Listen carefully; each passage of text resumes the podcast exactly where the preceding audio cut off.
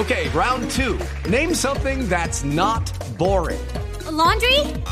Ooh, a book club. Computer solitaire, huh? Ah, oh, sorry, we were looking for Chumba Casino. That's right. ChumbaCasino.com has over 100 casino style games. Join today and play for free for your chance to redeem some serious prizes. ChumbaCasino.com. No purchase necessary. Full prohibited by law. 18 plus terms and conditions apply. See website for details. Son las 6:31 minutos. Eh, tenemos a Lexi Garay. Acaba de salir Germán Vargas Lleras de la reunión con el presidente. Lexi. Hola Gabriel, buenas noches. Pues mire, luego de una reunión privada que se extendió por más de dos horas y media, el exministro de Vivienda, Germán Vargas Lleras, aclaró cuáles fueron los motivos de esa reunión que se sostuvo con el presidente Juan Manuel Santos.